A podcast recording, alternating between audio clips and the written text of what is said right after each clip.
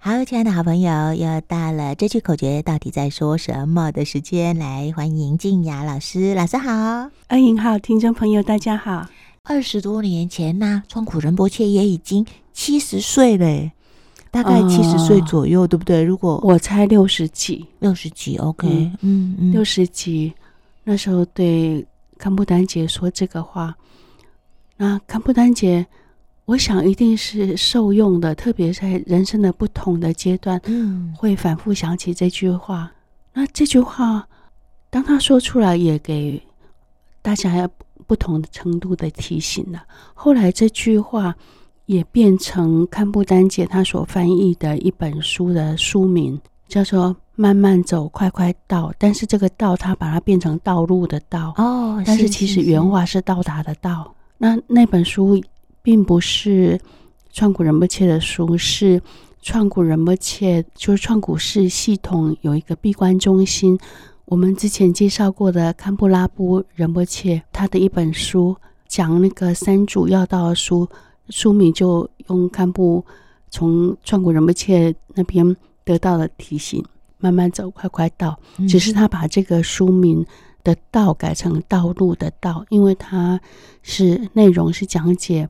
三主要道就是想要修行学佛，有三条一定要走的路，叫做三主要道。嗯嗯，三条路就是出离心、菩提心，还有空正见。我们简单介绍一下，但是它书名就叫做“慢慢走，快快到”。这个听起来很很简单的口诀，其实，在。噶举传承的法友之间还是蛮有点知名度的，嗯嗯嗯。所以，因为静雅老师自己也学过藏文嘛，哦，嗯，以一个十多岁当时的那个堪布啊，又到一个陌生的地方，然后年纪也小，嗯、然后又要学一个新的语言，是不是并不容易呀、啊？所以我觉得，像佛法说啊，每个人会来到生命的此处，都是因为。愿力跟业力，那业力通常会是一种善业力跟一点恶业杂染的状况，很少人纯善呐。是纯善应该就不在地球上了，嗯嗯，应该多少干一点小坏事这样子，也许不是故意的啊，就是一种杂染的业力。但是如果你这一生遇到的人事物，都还不错，那表示你的善业比较多。除了业力之外，还有愿力。嗯，愿力就是祈愿，即使我未来换一个身体，换个容颜，我都希望我记住自己这个发愿，这个叫祈愿。嗯啊，愿力。那愿力加上业力，就成为现在的我们。那看起来有些事情它苏醒的很早，表示。过去式的祈愿够殷切啊，所以他在十几岁的时候，其实他可以留在家里，留在台北过好日子。对对，但他偏偏去西藏吃苦，去学藏文。是是是，是他自己主动的想要他这样做，他自己想要这么做。是是是，嗯，那所以这除了愿力之外，你也很难解释为什么。嗯嗯，那他就一路。看起来是跟藏传佛法特别的有缘，对对对。除了到西藏去学藏文之外，后来也到尼泊尔，在创古寺出家，嗯嗯嗯，然后学藏文，读佛学院，现在成为大宝法王噶玛巴最主要的中文翻译。那我们今天分享的口诀就是来自堪布丹姐的故事。我告诉他，我今天。啊、呃，录音会分享他这个口诀跟他的故事，他就很勤快说：“我帮你找出那个源头，那个源头是那个那句话，其实也不是创古仁波切他发明的，我就是他不是原创者，也是引用祖师的话，他是引用那个密勒日巴尊者的一句话，那个密勒日巴尊者的话，他是。”寄送体，寄送体就是七个字，七个字像诗一样。嗯嗯，在古代，那个印刷品没有那么发达，然后呃，识字率没那么高的时候，用那个寄送体比较好记。你你有没有记漏了一个字或者一句话，很容易发现嘛？嗯哼，就是用形式帮助大家容易记住口诀。所以是寄送体。那慢慢走，快快到这句话，它直接来自命的日巴大师，而且是来自密勒日巴大师过世前。密勒日巴大师在呃西元十世纪到十一世纪，他过世。缘起的时候是西元一一三五年，八十四岁的时候，嗯嗯，所以他是十世纪出生，十一世纪的时候过世。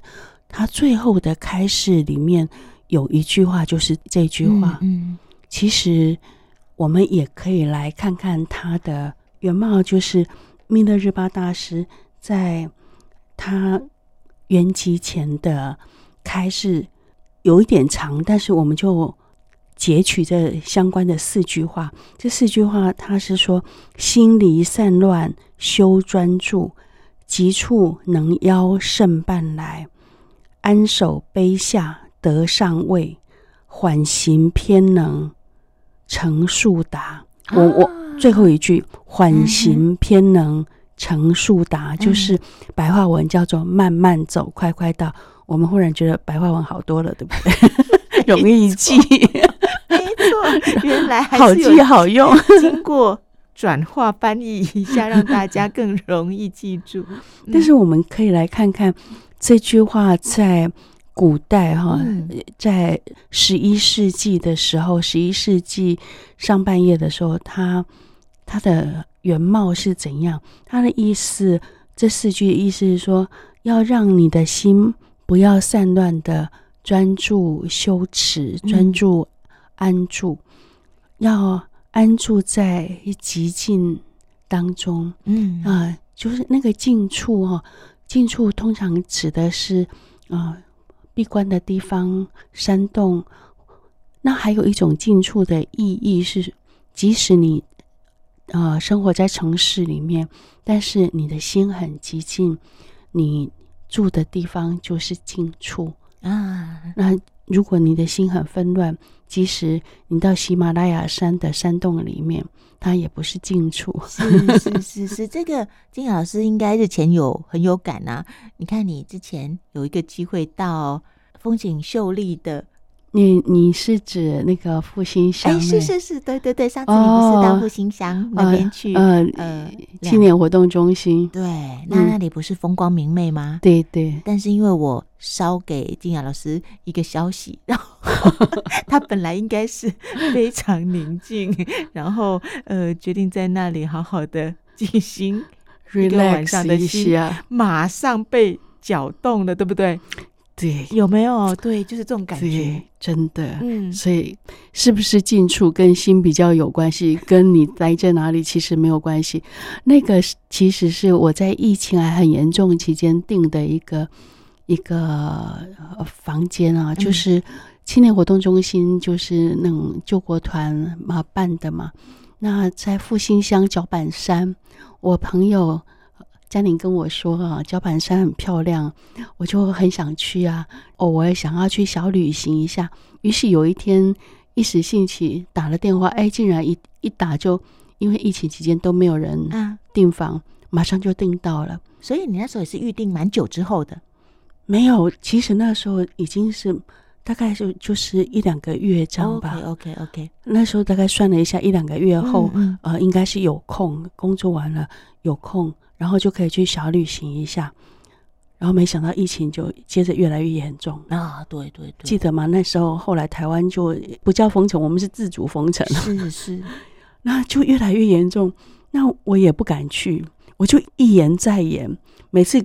告诉那个青年活动中心一个时间，然后我就在打电话跟他讲说，不好意思，我不敢去，因为好严重，有好多人，好好多人染疫，好几万人的时候，对不对？对，我几乎不出家门的那一阵子，那拖着拖着，拖到前阵子五月底的时候，那个呃青年活动中心说，你再不来，你的定金就要取消了哦。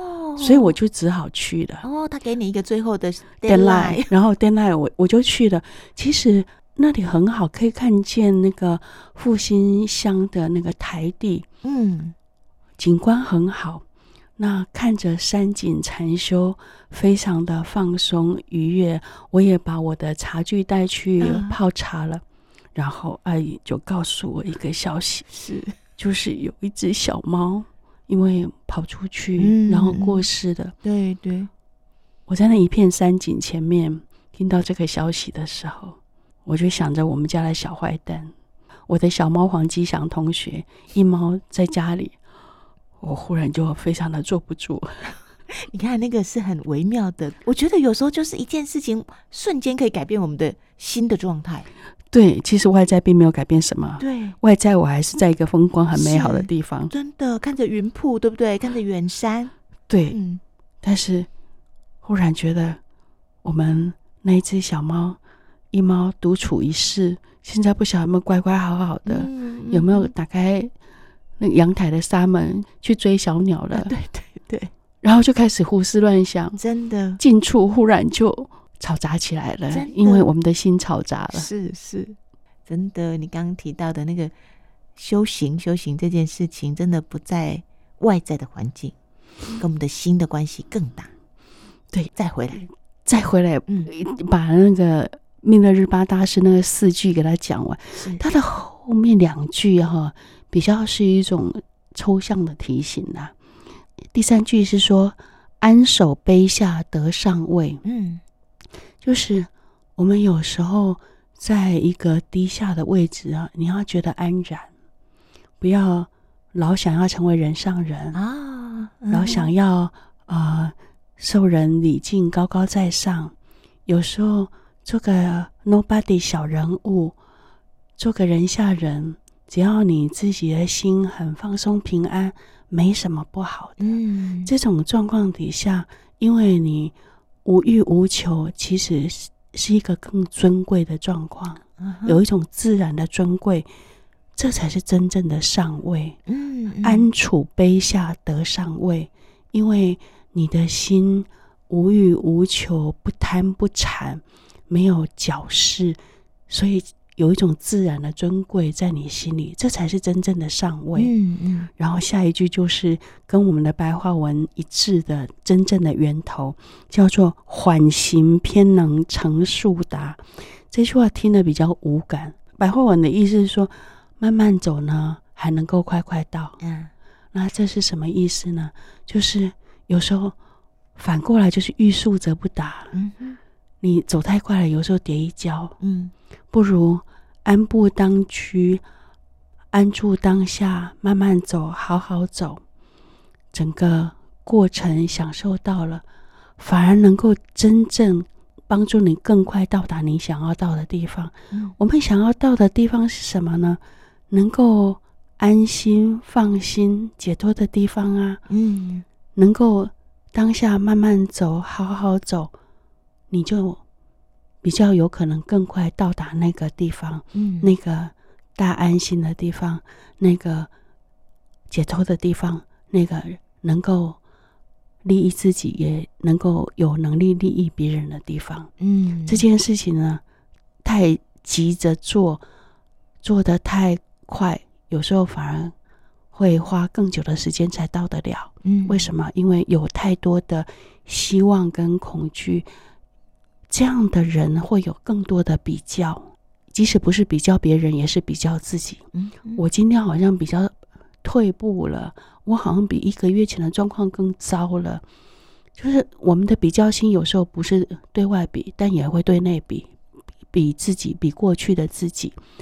心常常漂流在未来，就是你对未来有太多的想象、执取。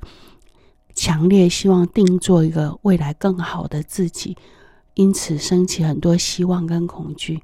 那不管是心漂流在未来，有太多希望跟恐惧，跟自己有太多的比较，恐怕也会跟别人有很多的比较。嗯，那这个状态其实就是颠倒妄想。嗯，在颠倒妄想当中。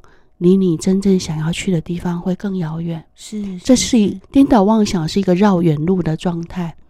你跑再快，你方向错了，或者是原地打转，你一定会更慢到达。嗯嗯，因为花太多时间在空转内耗。